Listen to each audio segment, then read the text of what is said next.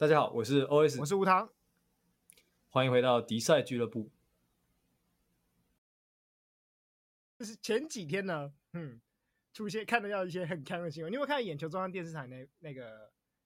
有有有有，那贴给我那个那个搭讪课程的影片，他们去访问搭讪课程的老师跟学员。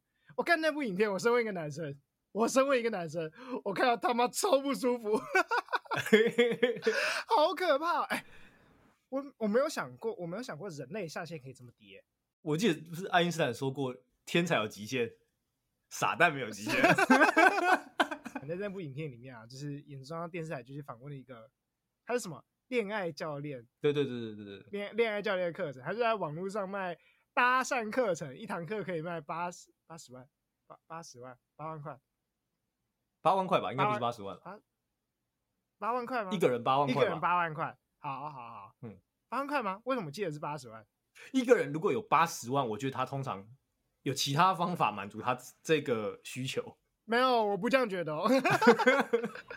呃，那个直男研究社里面有蛮多人看起来也是工程师，他应该是拿得出八十万来的。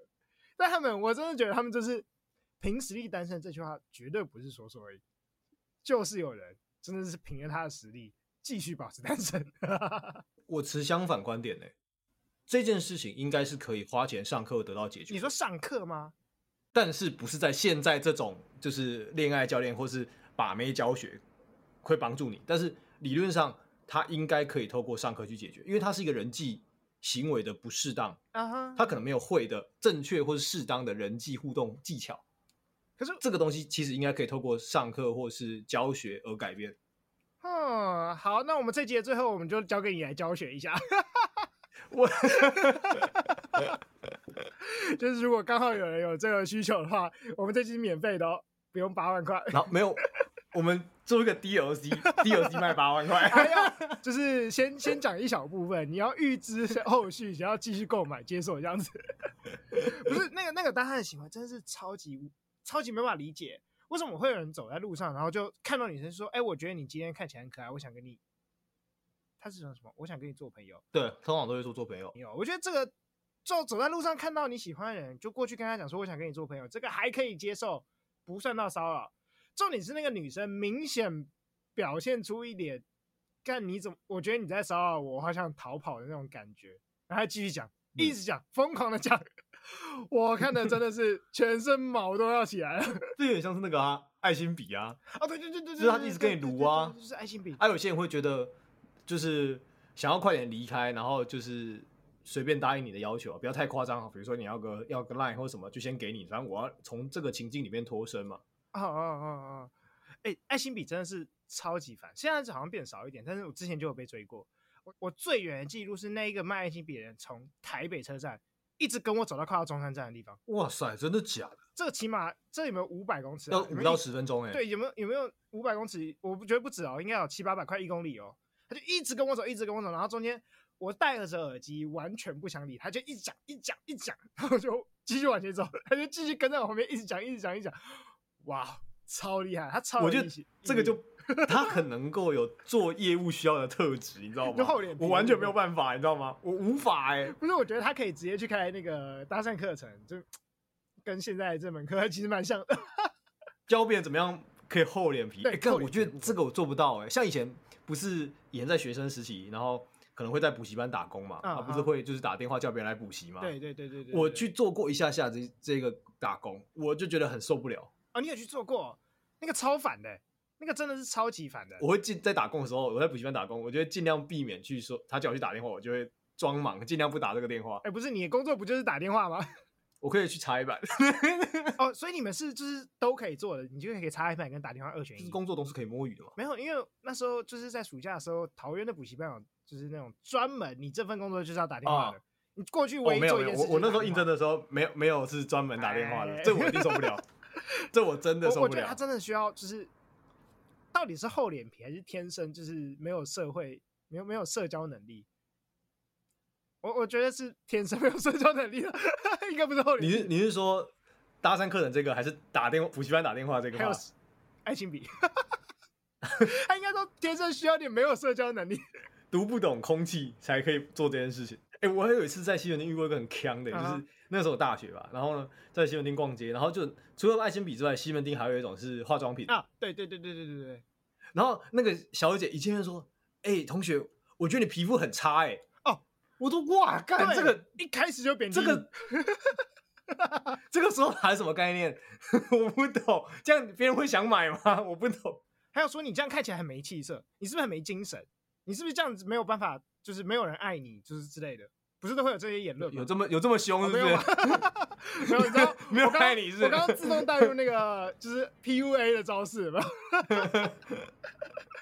就是疯狂的贬低别人来建立自己的那个话语权啊！所以，然后，然后他们有缠着你多久？那你说那一个说我皮粉差的吗？因为你我就没有理他、啊。哦，你这样讲，我突然想到一件事。是不是艾尼亚？叫艾尼亚吗？还是叫哪哪一间化妆品？我忘记了，太多年前了，我真记不得。是艾尼亚吗？最近公平会就是那个公平交易委员会刚罚了，有给他们处罚吗？我记得他罚了好像一千多万吧，一千八百多万。所以那那间化妆品公司，台北台北人应该都知道，就有一间化妆品公司呢，他们最喜欢找外国人来站在店门口，就是那一间。而且通常都是他们通常搭配组合，一个外国人，然后再加一个就而且是外国帅的男生啊。然后再加一个台湾的女生，他们就这样两个搭配组合，就会疯狂的缠着你，就是讲化妆品的事情。哦他好像是说，那个那那间公司，因为就是有些顾客被引诱到引诱到他们店里以后，被他们缠住一个多小时到两三个小时。但我觉得他们就变成是一种策略，因为好像真的有人因为这样事情就刷了好几十万才走。真的假的？我记得之前有一个女生，然后后来她好像出来之后是报警还是？去找消机会的样子，就是他被强迫这样。对啊，现在拉塞课程也是用这种方式啊。就你你你看，就是那个呃恋爱教练，他到底叫什么名字？Edward。我忘记了，太多了，太多了，太多人了。哎、欸，我我上个礼拜查过以后，我现在就是 YouTube 动不动就会跳出那个广告，我现在觉得头好痛。我有一次也是在 Facebook 看到这个广告，然后我就点进去看这里面到底是三小，然后结果他接下来就刷给我一堆，好痛好痛，你就知道他没有笑，完全没有效。好了好了，有效啊，就是还是会有人因为被撸一撸就给赖出去。这就是这个课程跟这种方式迟迟不会消失的很重要的原因，因为人有很多种，就是有一部分人会吃这个。就是你说那一些上搭讪课程的人，他去外面搭讪有没有成功的？我想一定有。可能还是有些人觉得这就是在路上搭讪，就是有种遇到真命天子的感觉，白马王子从转角出现。对，所以这种课程不会消失，是因为他。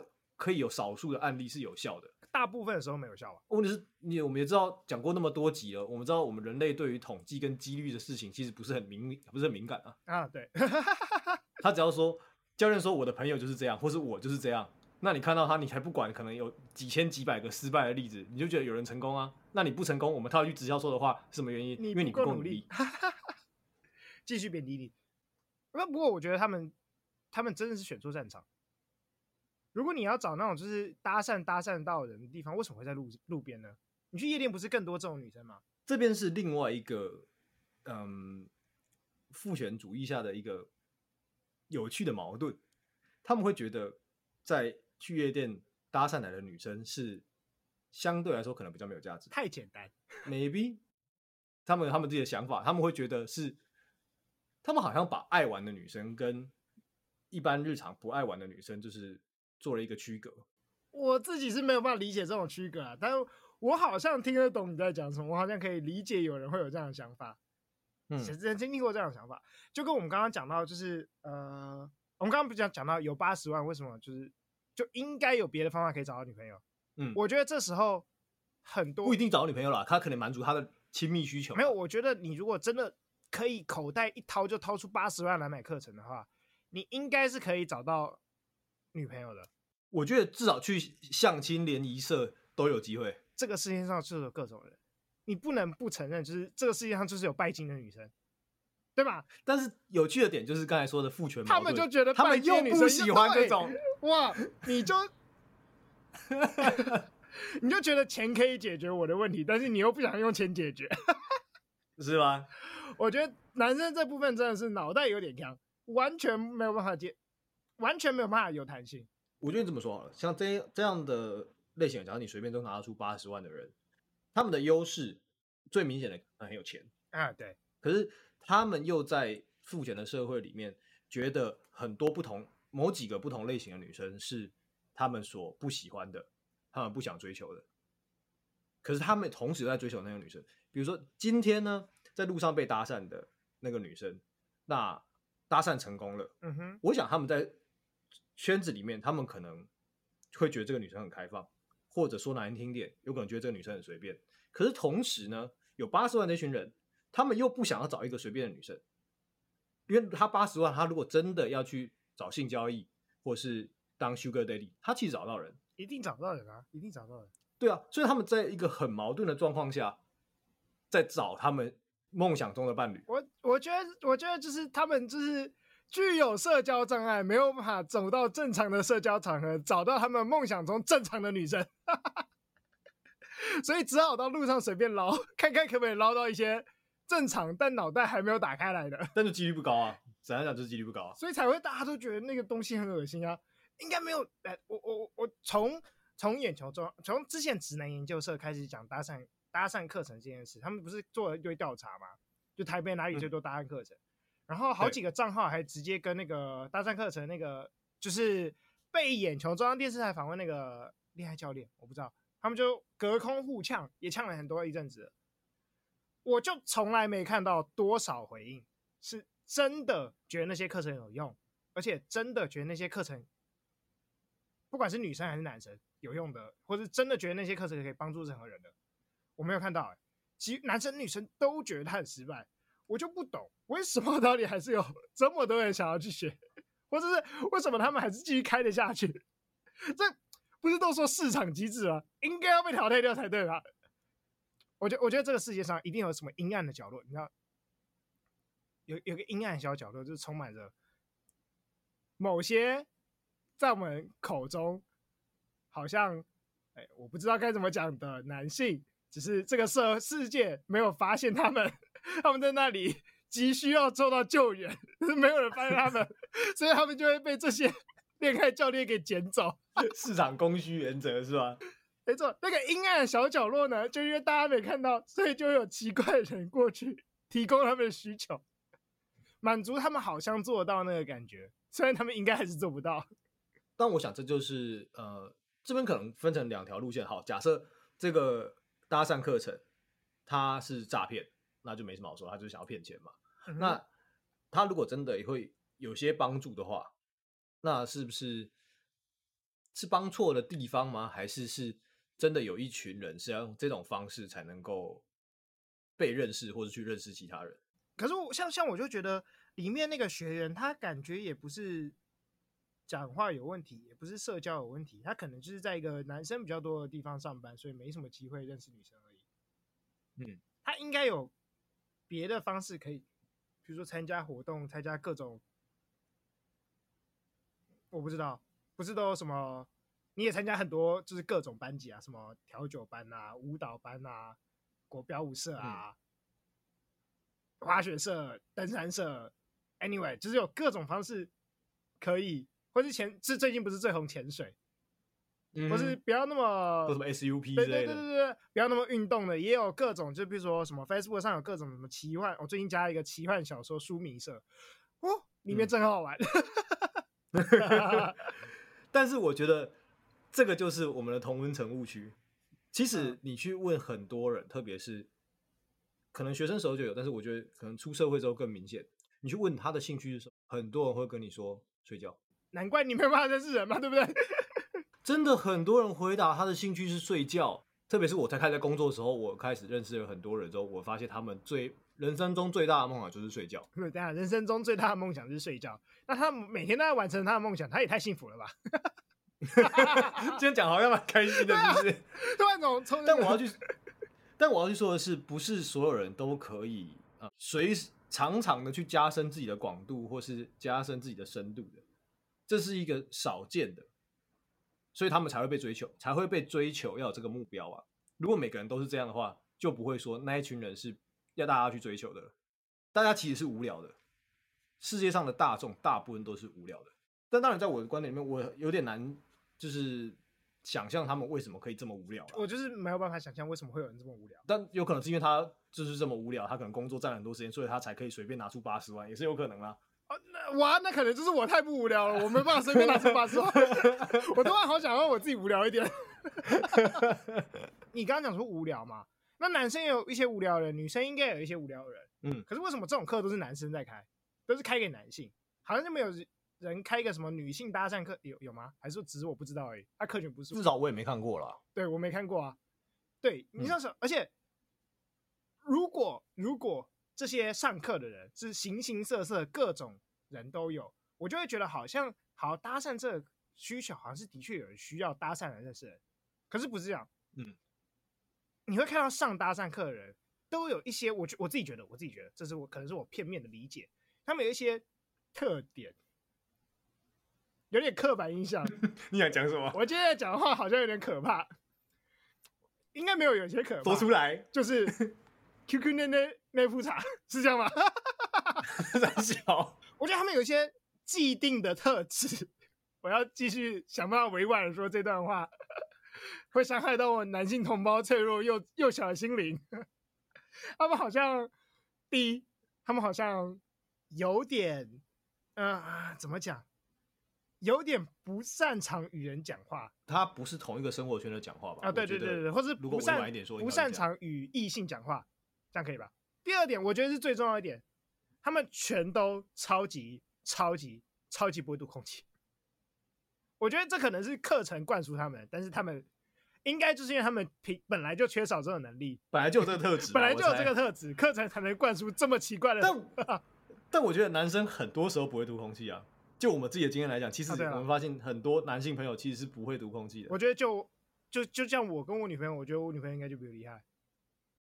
他们被社会强化嘛？你要这样讲的话，他们是被社会强化的。他们他们从小受到训练，嗯，他们需要在女生的小圈圈里面读空气，不然会被排挤。这有可能，那男生比较没这个问题。男生只要某些特质表现出来，通常会在小圈圈里面活得很好。就比如说，你表现出很有义气的感觉，是这样吗？那是其中一种吧，其中一种嘛，对，或者是打篮球打得很好，通常你就会自动变男生中的欢迎人物。哦，我觉得男生比较像是能力导向。嗯哼嗯哼嗯哼，有有有。男生的社交做法比较像是能力导向。但那这一群人就是让我觉得他们不是没能力。我一直说，我最不解就是他们不是没能力。就因为你，你想啊，那门课八十万，付的钱的男生应该蛮有能力的，啊。他们在男生群体里，在男生群体里面是这样，啊，是这样。可是他今天是要跨群体啊。同样都是有些有能力的人，就你，你跟我都认识一些社会成功人士，对吧？你的同学应该有那种成功男性，嗯、就是我的同学有那种成功男性，就是动不动西装打领带，然后看起来猛，看起来猛那种。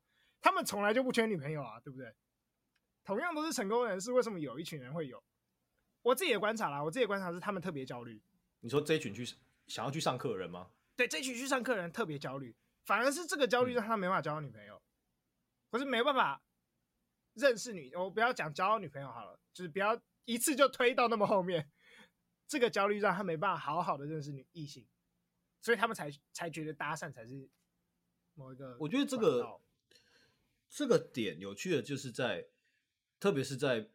男生要找女朋友这件事情上面，我不知道是，我以前在哪里看过这件事。他就说，呃，当你越急着要去找一个女朋友的时候，你就越容易找不到，因为那个焦虑跟你表达出来的内容，女生其实感觉得到，而且那个蛮讨厌。那想看你今天，你不会想要跟一个一来就看起来就是对你有一个特别目的的人，就是深交嘛？啊哈，即使我们同性之间、同台之间认识朋友，也是会有这个感觉啊。那你如果一一过来就摆明了，你就是要交我这个朋友，我就觉得你是不是有什么目的？你怪怪的，动机不良，对不对？对对对，你怪怪的。所以，所以你是觉得，就是就是因为这个焦虑，让自动让周遭的人就女生就离他们越来越远。我觉得这会是一部分影响。求偶焦虑吗？我自己觉得很明显啦。但我可以就是。这样求偶焦虑这件事情也不能就是怪在男生身上，因为的确社会上给他们很多这个压力啊。对啦，就以我是长子这件事啊，我从我可能从十八岁就开始接受各方面来的求 求偶压力咯，可能不止哦。我有没有跟你讲过？我阿公我失智，所以我阿公从来搞不清我几岁。所以大概在我十五岁，就高一的时候开始发育，就是看起来长给大人之后，十五岁哦，十五岁哦，我阿公只要看到我，他就握着我的手，跟我讲说，啊，他是讲台语啊，但是我台语发音很烂，我自己就就讲国语就好，讲中文，对，讲中文就好了。他就跟我讲说，握我手，跟我讲说，结婚了没？干他妈，我才十五岁。哦，那我我调试的很好了，我从来不把这个当做我焦虑来源啊，就是干我屁事。但我想。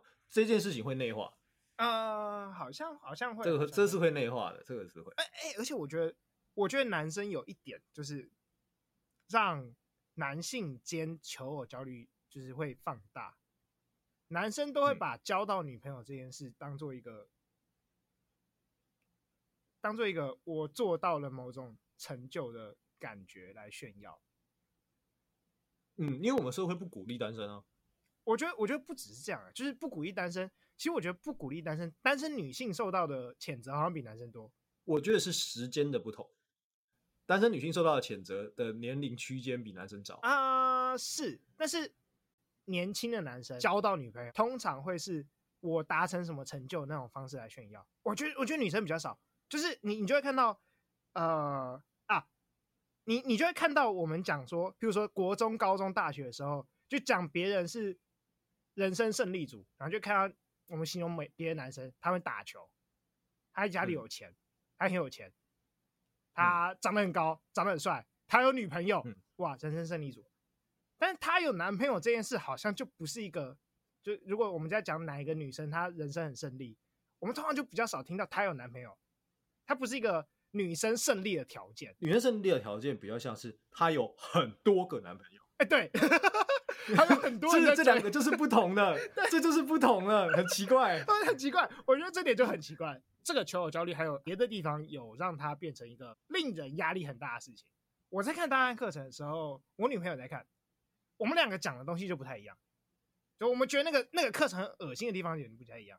对我来讲，恶心的地方是那个男生根本就没想到其他人在想什么，他没有想到他搭讪那个女生在想什么。嗯，这这对我来讲是我觉得最不舒服的一个地方，就是。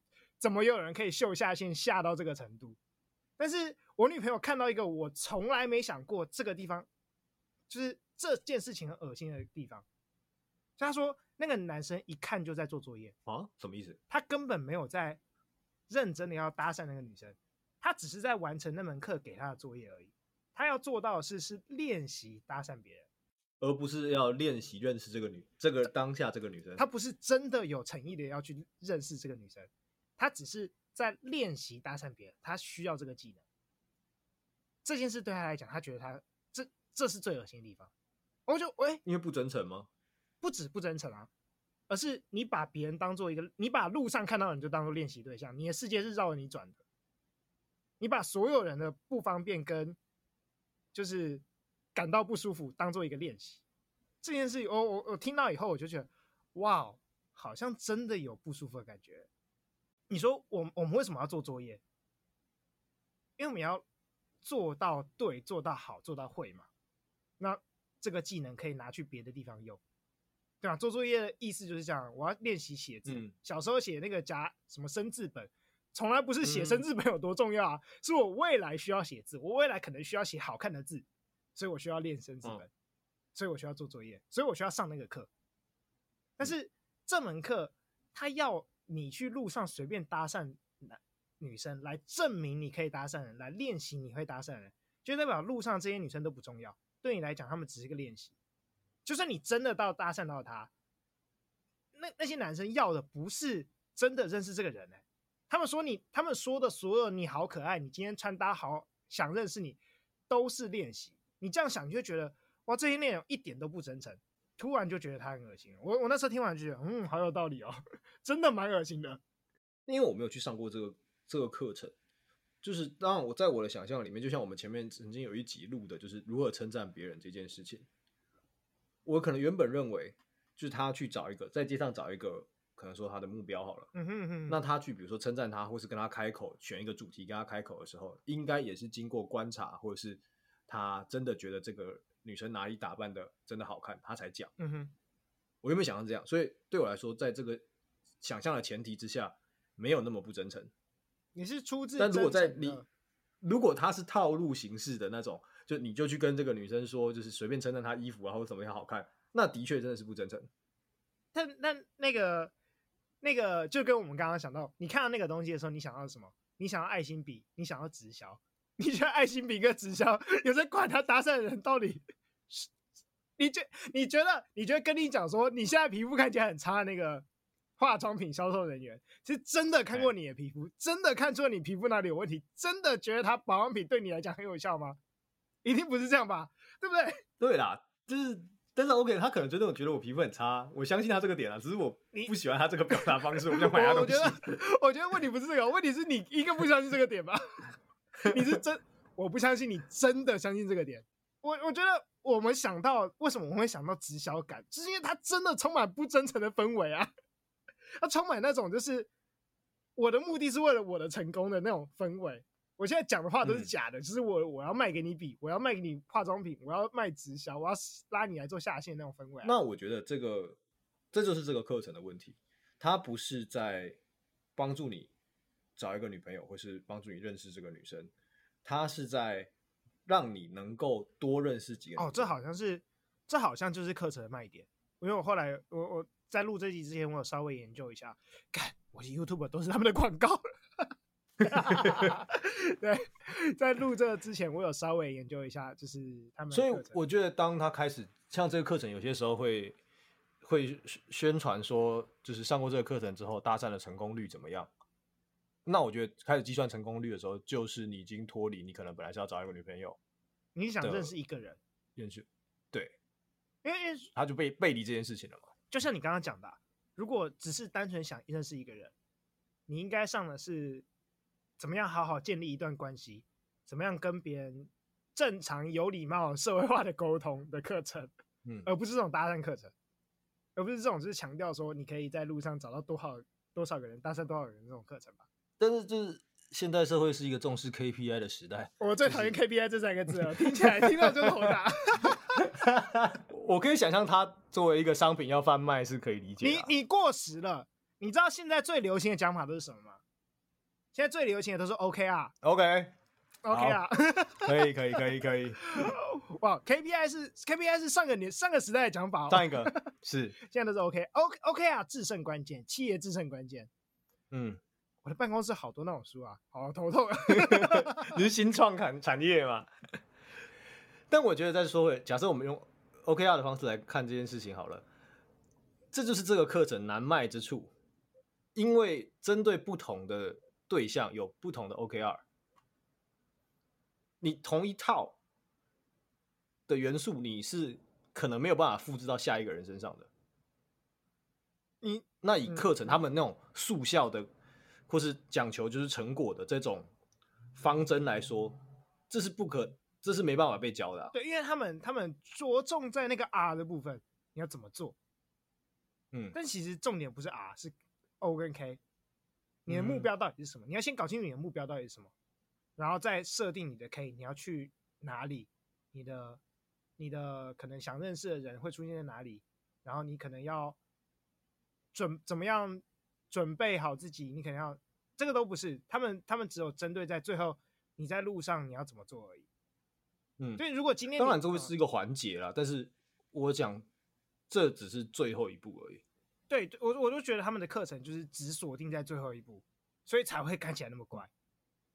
因为 O 跟 K 两个部分是比较难行塑跟建立。没错，就是为什么你要说会参加做这么多不同的兴趣或是专业这么不同的东西，这些就是 O 跟 K。啊哈，我我觉得是，我觉得他们就是无聊的人。所以他们只好 R 来解决这个问题，所以我要用一些技巧让我看起来没那么无聊。哎、欸，对啊，只能这样。我跟你讲，我我有一件事一定要讲，那些课程都宣称他们会教你如何穿搭打扮自己，是一个可以理解的方针啦。要啦，这个点要要 care，要你你要穿搭打扮自己才能上台。我觉得上街搭讪女生成功率最高的，的确就是看起来最好看的，一定是吧？对啊。对，你你完全不认识这个人，你一定先看外表，所以外表好看一定加分。成功率一样，没有五官哪有三观？对对对，我真的哇哦，这句话可以当做今天的标题。我，我前一阵子看到这句话，OK，好吧，我可以理解，第一印象非常重要。哦，可是可是重重点来了，我觉得他们那个教练穿的实在不怎么好看。他那个头梳起来就一副就是直销样，这这个就是我刚才前面一直说的这个就是难点。我们可能觉得他不怎么样，可能有些女生觉得他不怎么样，可是同时有另外一群女生觉得这个 OK。所以所以他们的问题就是他们他们没有意识到绝大部分的女生都觉得他们不怎么样，所以他们在路上的失败率才那么高啊，对吧？他们应该他们应该把把那个搭讪的课程，把那个经历在路上练习那个经历，转而去寻找。觉得他们很 OK 的那群女生，他们目的应该就是找到这群女生才对吧？方针错误，设定好你的目标群众，对不对？先找到你的客群，你的 target client 是什么？找好，找清楚。TA 要先找到，TA 没找到，你所有的行为都是错误的。刚刚讲说，就是这门课程听起来就很无，很不巧的，有一个心理师正在坐在这个就是比赛俱乐部里面。不能保证，就是 就是可以让大家交到很多就是男女朋友，我没有办法挂保证这件事情啊，没有保证班啊。如果我们保证了，我们是不是就跟他们一样？没有，我们没有要保证这件事情，没有保证班。哎，那那不然这样，我我自己觉得，我自己觉得他们没有效的原因，是因为他们根本就没有找对目标客群。其实我我不这么觉得，他是。没有找对目标客群，我自己的观点来说，uh 当然找对目标客群会好一点，有帮助。但是因为参加课程的男性种类太多，然后他们去想要搭讪的女生种类也太多，所以我觉得找到 TA 这件事情会很难。等于是你要帮这个人量身打造，但没有课程在帮你量身打造的，那量身打造课程绝对不会收你八十万。那我我就他妈收你八百万。我我也我也其实我也这样觉得，那个 那那个恋爱，我为量身打造，我要收八百万，然后我做一个我就要躺十年，可以不用赚钱。好好，一个女朋友八百万，嗯嗯嗯，他 PPT 一定会说，那我为什么不去乌克兰买？是不是？我就想到乌那个乌克兰那篇文。嗯嗯，好，我们继续。刚才那个我不确定要不要接下去，我们就不接下去了。我自己会觉得，你觉得重点是什么？这他们的话最根本的失败的原因是什么？不要跟我讲人啊，其实好像就是因为人。嗯，我们要，我我们来帮，我没有办法归纳一个核心根本的问题，因为它有太多问题，你知道吗？这是人身攻击吧？它有太多，这整个流程有太多太多的问题，就是我们比如说像我刚才前面说，就是你去搭讪这个女生的时候，你会说一些东西嘛？那他们会想要强调说，你要让女生觉得好玩，或是愿意愿意让你继续跟你聊下去，那表示你要有点料。可是料这件事情不是在一个课程可以告诉你的，所以就是这些人没有料，会比较容易没有料啊。我我同意。像就是前一呃大概一年多半年前那个时候，我算是玩了一阵子交友软体。嗯哼嗯哼，我上面就可以感觉到就是呃。但是我是以男生角度，然后去划女生啦。嗯，我也会觉得很多女生讲话是没有料的，就跟我们一开始讲一样，大部分五句内你就会让他就是丧失对他的兴趣，你就觉得这人这人没有什么点会让你想要继续认识，你知道吗？大部分人都是无聊的，就聊不下去。Uh-huh. 那当然，我也可以理解说，在这么简短的一个搭讪的环节里面，你要怎么样快速的让别人会觉得你有料，让你聊下去，这是很难的一件事情。我觉得最根本的解答就是不要去路上搭讪，你换一个可以慢慢聊天的环境。好，没有没有没有，我们我们要设身处地为他们着想，他们现在就是想要搭讪。好，扣除掉没有料这一点，继续，他们还有什么地方出错了？还是你觉得没有料就是所有的原因？就是你这个人不值得认识？这会是一个很大的原因啊！我觉得这会是一个很大的原因。当然，另外一个原因就是他的，就是技巧上来说，他是一个，就像我们以前先我们曾经也也聊过这个主题，类似的主题，就是我不是一个很会去搭讪别人的人，嗯，因为那是一个不自然的情境。你在你在路上突然把一个人拦下来，就说要我要加你 Line，听起来就就是很怪的情境啊，生活上不会发生这件事情啊，可能只有网络小说里面会有。对啊，那我们一般人理论上都有一点基本的防卫态度，基本的生活常识应该多少都有。对啊，他们都会，你当你这样一讲，特别是我们社现在社会上，大家对于男性的提防相对来说是比较高一点。啊哈啊，对，所以当你这样一被搭讪，那个女生首先第一件事情就是她先架起她的防卫啊。有没有什么？就是手上先把赶快把那个手机的赖账号切换成假的啊啊！不能切赖账号，IG 账号先切成假那个。给你给你小号啊，给你个小号啊，对，小号给你。对啊。所以我觉得搭讪这件事情是很难成功的原因，就是防卫的问题。所以你是说他们在搭讪成之前就已经先建立别人的防卫心了？开口那个瞬间，开口去的，对啊，特别是我们又说他是一个很有目的性的，像你女朋友说看到他们的那些实录的影片，你就会觉得他是有目的的，嗯，那个目的就是会让大家觉得很防卫啊。像前一阵子那个也是直男研究社嘛，他们就会贴了很多文，然后我有个朋友，他也跟我说他他在外面租屋，嗯、然后呢，他说他在电梯就是上下楼的时候，有那一栋里面的其他的男房客跟他搭话。啊哈！电梯里，可是我我那一开始听他讲的时候，我说、哦、OK，搭话就是难免，因为有时候我在我现在住的地方，我偶尔也会比如说搭同一个电梯，小聊一下什么的。对啊，就是反正就是同一同一栋嘛，正常互动嘛。对，可是没有，我那个女生朋友说，她男生各种问她哦，就是哦，比如说那个从晚餐吃什么啦，然后问到就是人家不是、欸、你现在有没有单身、啊？你为什么你为什么要跟一个明显就是住在你就是只是你同栋的？算好勉强算是室友，问他晚餐要吃什么，这听起来就听起来就不是一个很顺畅的话题吧？你想想看，我今天走到电梯里面，我只想回家睡觉，然后有人问我说：“你晚餐吃什么？”嗯，但是我觉得这个还可以，这个我我如果别人这样问我，我觉得我还可以接受。但像我那个朋友说，他说他会直接问他说：“哦，你原本就是你是做什么工作的，或是你有没有男朋友啊？”这些都是比较。personal 的事情了。嗯，我我觉得做什么工作的好像还可以理解，因为譬如说，可能有些人工作比较特别，或者可能身上带什么工具，或者是在奇怪的时间进出啊。这个这个，如果这个有有这个部分的话，好像可以理解。比如说我今天如果我今天如果带了就是比如说很沉重的工具包括乐器搭电梯，好，被问一下可以。OK，maybe、okay, 这可以，这可以理解吧？但是你有没有男朋友？嗯。我想听到这个问题，不舒服的话啊，先听到这个问题，心里的防备先升三级。对啊，是不是？直接升三级，莫名其妙的搭讪啊，对啊，莫名其妙，莫名其妙，欸，跟你屁事。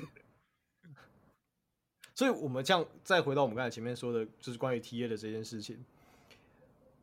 你要跟别人就是建立聊天，那可能通常我们都会说要跟别人，就像我不知道大家有没有参加过营队这件事情啊？有营队或是社团。那一开始，通常你去营队的时候，你所有人都不认识；你去社一个新社团的时候，你所有人都不认识。你可能只认识跟你一起去那个朋友，可你会开始认识社团里面的人。很大原因是什么？因为你们有共同的目标，那你们有共同的可以谈话的事情。那从这个地方才开始拉近你跟那个人的距离，才不会那么防备。因为就是比如说，像我已经去社团好了，那我跟别人讨论说，哦，这一段舞怎么跳，或是这个器材怎么用。这不是 personal 的问题啊，大家很应该通常会很乐意的回答你，因为那个不会激起任何防备的想法。嗯哼，可是搭讪就会。嗯，搭讪就是的确，我一一看到有人用那种方式，光我光看他走过来的方式，我就知道这个人是爱心比尔。常在台北，常在台北车站走的人，一定都知道我在讲什么。你光看他走，你光看他靠近你的方式，一般人不会像那样靠近你。嗯，就的的确就是升，直接警戒性升起来，那当然没有办法成功。对啊，所以我觉得搭讪这个，这就是他们很大的一个问题啊。那当然我不知道为什么，就是会有成功的案例。Maybe 他可能那个那个对象今天他可能心情特别好，或者是他本来就是对于。我会影响 啊，会会会，心情特别好，真的会影响，或者是他本来就是对于就是人际之间的互动处于比较开放的态度，反正就是反正认识一个人也不会怎么样。嗯，我跟你讲，我曾经有过，就是被搭讪，也不算是被搭讪，它是个很有趣的情境。那个时候呢，我在也是在台北车站，台北转运站，然后呢，我被一个讲台语的阿贝，然后就是搭话，然后他好像要跟我就是。我有点忘记要干嘛，反正他叫我，他好像要卖我什么东西，或是叫我去参加一个什么什么宗教集会之类的。嗯哼，那那我又不想，然后呢，可是他因为那时候我在等车，没有办法，他硬坐在我旁边，硬跟我爆聊一轮。然后他后面就有一个年轻的人，一个年轻人，他就走过来跟我说：“哎、欸，你到了啊，我们走吧。”被拯救。他那个时候哇，解救，真是救了我一，就是解救我从那个情境里面离开。那。后来我们就离开那个阿北嘛，然后我们就稍微小聊了一下。嗯哼，那在那个在当下的时候，我就不会这么防卫。你你就是知道这个人是拯救你的，你要感谢。就是他不是，他不是要感谢之情，他不是要认识你。对，他不是要认识你。那可是，在那个情况下，我会跟他再聊一段，再小聊一下。我觉得有很大原因是那个时候的确，我对于就是人际之间的认识是。持更开放态度的，我觉得 OK，这没什么，反正聊一下也不会怎么样。嗯哼嗯哼，所以我猜 maybe 有一些成功的案例是刚好对方处在这样的情境里面，还是刚好就是他们是两个人出击，一个人负责当阿北。哎、欸，这会是一个套路，我觉得 你们把这个套路卖给那些课程。没有，这个不用太多了，你们反正一堂课收八十万，你们少说也卖一百个人吧，我收你八百万就好了，有没有？十分之一可以。我我自己的案例是。我没有搭讪过别人，但是蛮常被搭讪的，也不是说常被搭讪，而是就是你知道参加一些活动，自然而然就聊起来。你去听什么？会啊，对啊，像是像是你去听什么音乐会啦，然后听演唱会在排队的时候，然后什么你像我之前有去过那种什么，就是呃表演最后结束那个表演者刚好留下来帮大家签名，在排队的时候，因为自然而然就可以跟前后的人聊起来，这个就。我觉得这就是很自然可以认识人一个方式，而且当时好像我记得有一些人是有交换到联络方式，因为有拍照，请他帮忙拍照，然后干嘛就是换一下联络方式。嗯、对，虽然现在没来联络，但是这是一个很自然可以认识人的方式。所以我觉得呢，就是那些人太无聊。我觉得你说这个情境就是我前面说的，他有就是你们这一群人在这个时空当下有一个共同的目标，共，所以你们自然而然会。就你们至少有共同兴趣啦，啊，你知道，所以你们可以借由这个共同兴趣认识这个人。对，至少你们可以先聊这些共同点，不要一开就直接戳别人的就是个人事务，你知道吗？一开始直接戳别人个人事务是就是不舒服的。我自己也会有一些可以算是搭讪的经验，但是不是那种搭讪课程那种搭讪，就像比较像是你说的，在某一个活动里面，你说我跟你讲，有一个活动超好跟别人搭讪，有一个活动。没有业配，没有广告，密室逃脱。废话，你要讲话才能合作啊！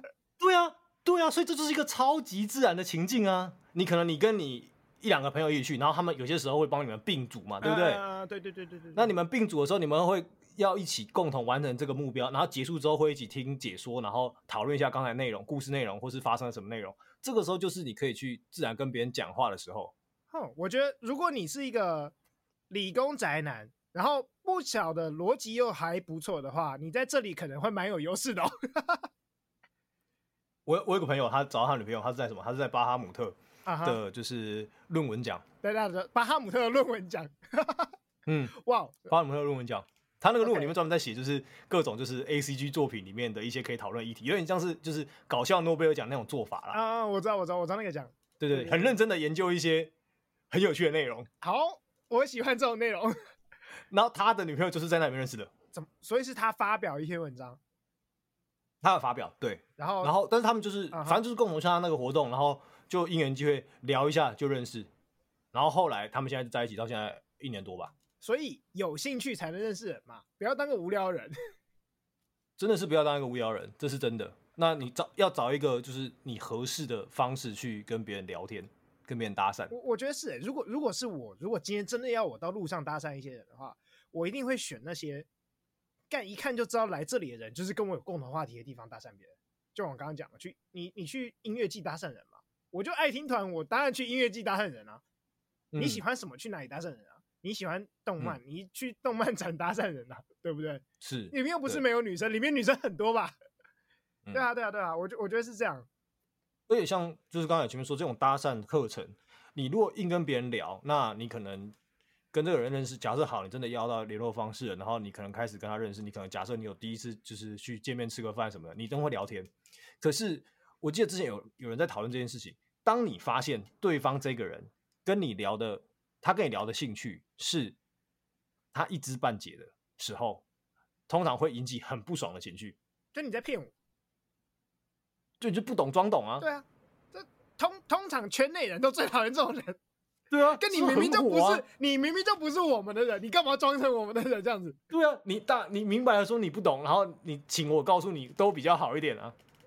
哎、欸，我我我也这样觉得，就是你你要认我我自己觉得，就是像我最近有几些朋友就要问我说怎么认识人，我说你就去音乐季啊、嗯，然后你没有听团没关系，你就直接待在原地。新团上来，你就问旁边人说：“哎、欸，这什么团？我完全没听过，不认识，你们来介绍一下。”搞不好对方是粉丝，对方就跟你介绍了。嗯，就是你摆你你就直接说出你不知道，你想跟别人学，了解一下嘛。这这也是这也是一个超好的学习搭讪人的方式吧？嗯、你你去那种就是有有一些主题的地方。当然，我觉得大家可以理解，兴趣需要是需要培养的，没有办法。可能一开始就是总是会有一些新人新血加入嘛，啊、不管我们玩线上游戏或参加什么社，总是会有新血加入。一开始他都不懂，那通常很会有很多人愿意告诉你。大部分人应该，那你不要装。对啊，我们以前带社团新生的时候，最讨厌就是跟他讲啥，然后他都不听，然后等下就出捅娄子给你看、啊。不懂装懂，明明就不会，啊、还要装会。我现在对于社会上的很多事情，我都保持开放态度，不管你怎么说，你都是对的。好、哦，这就跟金路李维一样，就算你要讲 一加一等于五，你也是对的，你也是对的，不要跟你吵，因为反正世界上的人这么多，搭讪有没有用？有啦，真的有，他可能有机会让你认识到，就是你原本认识不到的人，你们有机会可以发展。我不否认这个可能性，但你要提升他的几率。我觉得这几率小到你就算提升它个五倍十倍，还是没什么几率。但我觉得。我一直会觉得搭讪课程它的坏点不是在这些上面哦，我觉得他去鼓励这些人去尝试跟别人沟通，或是给他们一套就是模板，呃，模板，然后可能有点用的就是沟通的方式跟技巧。我觉得这个 part 是好的，他可能当然里面可能需要在一些调整，但我觉得这个是好的。每个人应该被鼓励，特别是如果你可能本身就是比较内向，所以你生活上很难去认识别人的时候，你可能需要这样的一个推力。去让你真的去尝试跨出，我们都是跨出你的舒适圈。嗯，它就是一种没错，只是呃方式啊内容上可以再调整。那当然说话的方式怎么样让别人觉得你有趣，或是怎么样说不会得罪人，不会让别人不舒服，都是应该是这个课程里面要告诉你的。这应该是你应该能够从这个课程学到重点，而且它的重点不在于你在课程交作业的时候你的成功率是多少，你能不能把这个课程里面学到这个聊天的技巧。拿去在你的生活其他呃不同的部分使用，才是能够找到女朋友或是找到朋友的关键。找到朋友听起来好惨啊！这是一个边缘人没朋友的课程。我我觉得说话技巧很重要啦，说话技巧你要知道什么时候该说什么，什么时候不该说什么。与其说说话技巧，不如说基本的尝试，还有同理他人能力。虽然。这个词就是很对，你有基本的尝试，你应该就知道哦，这个行为很像直销，这个行为很讨厌，很讨人厌，嗯，就是基本社会常识啊。但但我我就觉得，嗯，突然觉得在这个状况下，比为什么我们我们今天都在讲男生的搭讪课程，嗯，好像真的男生没被教这些东西，不强调。我我觉得不止不强调，我们好像有点忽略掉。男生的教育了，在在，尤其在两性方面。哦，你这样说的话，我觉得他可能不是忽略教教育这件事情，他可能是教错东西了，教错东西了。哦，像你看，教错东西了，就是直男研究社他的截图里面，很多篇的男生都在贯彻一个可能二十年前的心法。哎，对，卢卢卢九就是我的九把刀那一套，就是卢，我就是。当现在的我觉得现在的女生跟过去的女生比起来也有点不一样，她们比较能够去表达自己的想法跟意图。当别人明确的跟你说，我觉得我们到这边就好了，我们觉得不适合，你就不要一直卢说为什么不适合，我们怎么没有出来见面，怎么知道是不适合？就是哇塞，这个就不行，人家就不喜欢你，你就换下一个就好了，对不对？但是在直男优势里面，这种类型的文章超多，欸，就把全部都没有。直男研究社之所以会有直男研究社社这个东西，就是因为那些人的发言实在太可笑，而且还蛮长的，那个篇幅都很长。嗯啊、对，好几篇。如果是正常来讲的话，你说到第一句，我们觉得我们不适合，这个就可以 end，就不会有直男研究社。啊、这样哪会有直男研究社，对不对？他们真的是需要被研究，我觉得，因为为什么为什么可以为什么可以这么会讲话？为什么明明就说我可能不适合，你还可以继续撸下去？你个自信哪来的？对我我我我觉得为什么是教育，就是因为呃啊。直男社爆红的那一篇，大龄女子那一篇，就是彭佳，你彭佳慧啊那一篇，你有看到吗？反正就是大一，就是很久之前看过，对对对，再提再提醒我一下。大一就是某个女生跟男生就是可能有约会或相亲，然后男生就想进一步发展关系，说，呃，我我们想他想要以结婚还为前提，然后继续发展这段关系，然后女生就觉得太快，然后就说，哦，不要不要太快了这样子，然后就出现那个卢的过程，然后卢卢到一半的男生就说。哎、你彭佳慧，你这样不行哦，因为彭佳慧大龄女子，你大龄女子，你三十岁没人要了，那那就是已经没人要你了，你要赶快答应我。对，我觉得这个这这篇让我有一种就是，好像女生其实不在意了，女生其实那个求偶焦虑没那么在意了，因为其实你你，我记得我们从小到大的两性教育或健康课程都会讲说。跟女性有关的都会讲说，单身其实没关系，或是从小灌输给你的那种女生就是要当公主、当好妈妈这件事，不需要，那只是社会的传统的观念而已。我小时候社会课应该都有上这个，公民课应该都有上这个，没有男性的版本，男性的版本永远都还是，你要是一个成功的人，你就要有家庭。你就要成为事业上的成功，然后要刻苦耐劳，要刻苦耐劳，而且要看要看鲤鱼上游这样。没错，而且而且没有重点是你要有家庭啊，有家庭，成为一个成功的男性，你要把你的你你的那个成功的样板就只有一个，赚钱，有幸福的家庭，刻苦耐劳，对老婆很好，各种反正就是大家成功样板都一模一样，没有人跟你讲说哦，你可以一个男生活得很也很好。没有人这样讲，我我觉得是男生在这方面的焦虑，现在的确比女生高。我没有在讲我，我也不是说是你，或者是我也不是，可能我们听我们节目的人，我觉得应该都比较低一点。对，但是我觉得我们节目的主要受众是女生啦。啊，其实是，其实是 我们两，我们两个是女性朋友比较多，啊，比较多。但是，对，但是男生真的蛮有这个焦虑的。从头到尾没有人这样讲啊！我们会知道这个是因为我们俩比较奇怪，有今天女性主义啊，对不对？嗯。但如果你回到一般男性的教育里面，就知道，就大家还是希望男性成为一个成功的人嘛。没有，就只有一个样貌，只有一个成功的样貌，就是成功的人那个样貌。男性比较被卡在“男生就应该怎么样”这句话里面。啊，对对对对对，女性现在女生的角色比较在这句话被松动了，多少被解放了一点。男生还卡在那里，就像你刚刚讲的，嗯，男生还在用二十年前那个方式。我觉得大部分的女生，可能我不知道比例是多少，可能超过一半，可能有四分之三，我我猜啦，可能稍微都往前走一点了。至少在感情上，女生走的比较现代，但大部分的男生可能都还卡在很二十年前的，就只要我有钱，为什么我？但我觉得这个。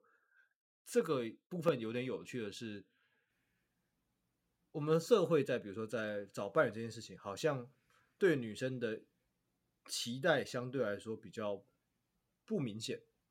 比如说你去看，就是你随便问一个男生或者问女生，他们的就是对于理想伴侣的条件，很多人还是会说，就是女生要什么呃温柔有气质，嗯嗯嗯嗯，那男生的条件会相对的更明确一点。我我觉得这就是这也是男生还停留在过去的一个征兆啊，就是我们现在都在讲多元多元，女生好像比较比男生还更懂得欣赏多元。其实哦，我我就这样讲，有有性感男星，有小鲜肉，有中年帅大叔，嗯、甚至有中年有那种啤酒肚也会说胖胖的很可爱。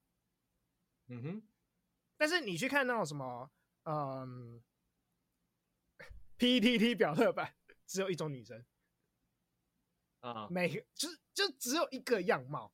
我觉得男生在欣赏女生这件事，也还停留在某个就是过去的样貌上。我们还是只懂男生，还是只懂得欣赏一种女生而已。但女生已经走出了那个单一价值观的那个状况了。嗯，女生就在想说，哦，对，我可以喜欢帅的，我可以喜欢会打球，我可以喜欢有有才能的，我可以喜欢很成功的，我可以喜欢可爱的，我可以喜欢胖胖的，我可以喜欢很安全的，都可以。嗯，那男男生就是就就是就是譬如说很安全，男生很安全，好像会有女生喜欢，女生很安全，哦，通常好像被视为贬义，好像被视为贬义哦。对对对对对，我、嗯、我觉得不是这样，应该不是这样，应该都要有人喜欢才对。可能可能很多人不是这样啦，但是大部分主流价值可能还是这样。就是你说那些去搭讪别人的人，为什么他们要搭讪？嗯、他们说他们想认识不一样的女生，可是他们想认识真的是不一样的女生吗？我觉得不是，他们只是生活里没有他们想象中这个样貌的女生而已。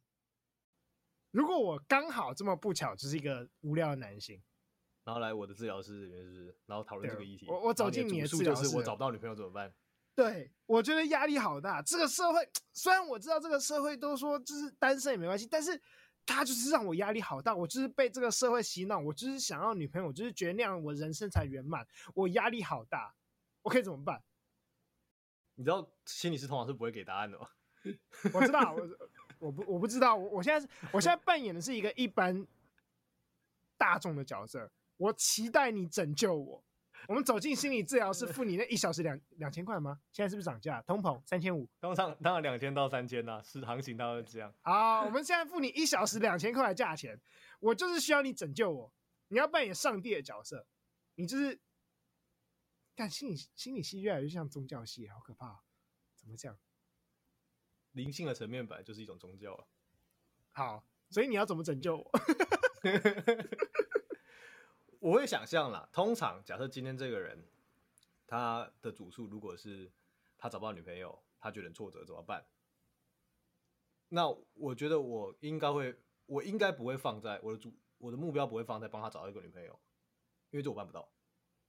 对你，你怎么可能办得到？没有，我跟你讲，你可以，你可以，人蛇集团可以卖他，你可以去，你可以去变性，然后当他的女朋友，吓死了。我觉得这个 part 我应该会特别。就是专注在他挫折的情绪，有两个有两个考量，一个是他就是因为这么的挫折，所以更加的加强了他的那个求偶焦虑，对，所以他才会更无所不用其极的去想要认识女朋友。可是通常在这个情况下找的方法就是死马当活马医的方法，就会更挫折。对，那就会进入这个回圈。通常我觉得我会跟他讨论他那个挫折，啊、但我会我会觉得在讨论这个挫折的时候。一定会发现他在跟别人人际互动上的问题在哪里。就像我们其实刚才前面说，那些直男研究社里面，我们可以看到这些男生是不是好像没在听别人讲话那种感觉？他们好像不是对女生有问题，他们应该是可以想象他们对任何人讲话都有点问题，是吧？所以理论上这样的行为模式会重现在我们的治疗室里面，会，所以。当我们发现的时候，我们就会告诉他，就是我们感觉到这件事情，让他自己去想想看，他是不是在外面跟其他人互动的时候也一样有这个情况发生，导致他的人际有点困难。我会把它视为一个人际问题啊，因为他他就是没有病识感的，就完全不觉得。我我我就觉得，干我就觉得我男性麻吉这么多，小圈圈里面我就是王，但为什么没有女朋友？因为你要不是啊，那那你一样就是你用你跟男生朋友建立关系的方法有效，可是按照他的人生经历来说，这个方法建针对异性是没有效的嘛？你都明白的知道了这件事情，你也看到这件事是一个困境了，那你为什么不在这件事情上改变？好，我身为一个，身为一个目前扮演的，就是扮扮演一个受有困境的男性，我已经被你说服了。看太快了吧？我就很容易被说服。我觉得理论上，接下来我就要下跪，请拯救我，伟大的神。我觉得他一定会重现，比如说像，咱就是刚才前面说，他不听，他不接受别人的拒绝。我觉得这个就会是一个很好讨论的方向了。当一个人没有办法接受别人给他的拒绝的时候，那个一定会产生一些问题，不论是在工作上还是在人际互动上，一定都会有。因为社会上充满了拒绝，你从一出生下来就是面对了各种拒绝，这个社会是如此的黑暗，如此的痛苦。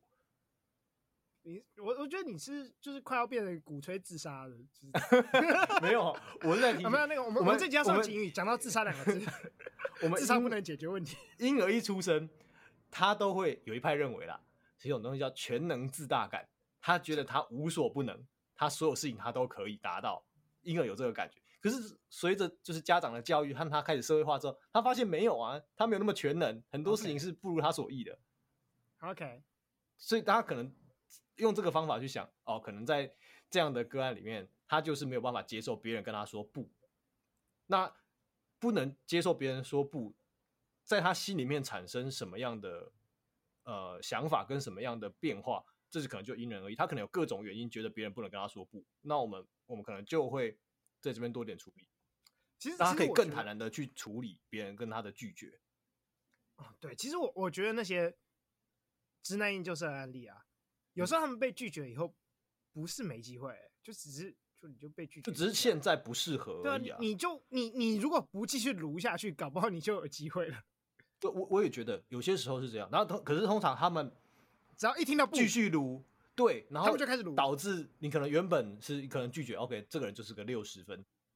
我们用量化来说，可是你开始读，然后开始可能贬低对方，那他就直接被扣到零分。对啊。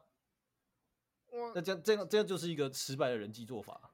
但我我我是觉得男生大部分的都是这么失败的啦，就是以我从小到大的周遭的八卦来，对，还蛮多失败，还蛮多失败的例子，都不能接受不，是不是？还蛮难的吧？我我觉得我觉得真的是有被社会影响到、欸，哎，哎，我我突然想到一个有趣的，就是常常在讨论的点，就是很多文、嗯、很多粉专跟就是两性。的专栏，他们会写说，就是到底要不要告白这件事情啊哈啊哈啊，有一派就认为就是应该要，有一派认为应该不要啊，没有定案啦，我们没定案都可以，但是嗯，我觉得说不要告白的这件事，这一派里面，他其实就有提到一个点，就是当你跟对方告白了，那就是一个很明显的切节点，对方如果说不的话，你怎么回应？他们最大的考量点是这个。那 OK，我就想到就是可能刚刚我们前面讲的，你很难去。处理别人跟你说不的情境，所以你会不知道怎么应对这件事情。我其实从来没有听懂这一派的说法的，就是这个不的这个论述，什么意思？我不懂，我不懂什么意思。他说不就不，然后就失败了。那你干嘛要处理？哦，不是啊，我我的意思是说，对方说不之后，你没有办法应对这个情境，你没办法就是优雅的离开那个环境，所以你怎么办？你知道把别人卢到点头说 yes 啊？没没没没嘛，就是对方说不说哦哦，好吧，但是他没办法，他们无法，这是人的问题。以心理师的角度，所有的问题都可以回归到这个个人啊。我觉得是这样啦，如果会有说不的情境，那那个告白就不应该发生，那就是表示你选错时间点。对，你在告白前，你就应该知道这个告白就是成功的。通常都是这样吧？嗯、如果真的遇到不怎么办啊？干，那你就失败了，失败就优雅的。好，我失败了，这样就好了。为什么大家缺乏这个能力呢？我不懂。哦，这这个很难，这个很难。接受失败这件事情真的很难。我以前在工作坊也是花了很多堂课在讨论这件事情。接受失败很难，因为那是一个很难堪的情境。我，我觉得是真的蛮难的，但是我不知道，就是还还是我经历蛮多失败，有吗？我觉得我人生蛮顺遂的。还是我我我只是自以为我可以经历失败，其实我不行。哎、欸，我认真想想，我有没有告白失败过？好像没有哎、欸。那你你可能就是前面你说了，你在选时机的上面很 OK，、啊、会失败我就不会讲。那些很多男生可能是可能认识三天就跟别人说我们要不要在一起，这就是时机选择问题啊。我我我我觉得我觉得大部分的男生会失败应该都是这样啦，就是没有病识感的自以为对方很喜欢你啦，就是对方对方只是好，我们去吃个拉面，你就觉得对方一定爱我爱要死要跟我去吃拉面。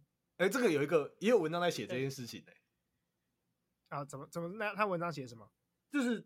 它是一个人际的呃互动方式，他可能比如说你今天去到一个陌生的环境，然后有一个女生对你比较好，那你就觉得她特别对你有好感，然后就误以为她喜欢你。啊、可是实际上这个女生是在那个环境，她就是这样子去跟别人互动的，所以她其实没有特别的意思。可是以男生的角度，他就误解了这件事情。还蛮多书在教这种奇奇怪怪的心理学，这该说心理学吗？你有看过那种就是 FBI 教你读心术之类的书籍？哦、怎么判断一个女生对你有没有好感？这个书籍，比如说她膝盖朝向你，就代表她对你有好感；她膝盖朝向另一个方向呢，代表她对你有防御性、抗拒的防卫心理。我就想说，她只是可能右边脚比较 酸而已。对，还还还还有什么？还有什么啊？譬如说，她把腿张开，转向你这个方向，哎，可以。但是如果双腿夹紧，不行，她对你有防卫。是什么什么奇怪的犯罪标准？所以以后在吃饭的时候，你还要假装掉把汤匙掉下去，然后想看他腿是不是开的。看这太愚蠢了吧！我我真的觉得，与其看这种东西，不如去找别的兴趣。不要想，不要再有求偶焦虑了。有求偶焦虑就会失败。只只要有焦虑就会失败。你只要展现出你的焦虑就会失败。你只要想要把它做好，你就会失败。其实我一直在想，就是我们曾经不是聊过一集在讲面试吗？其实这个情这个情况很像就是面试。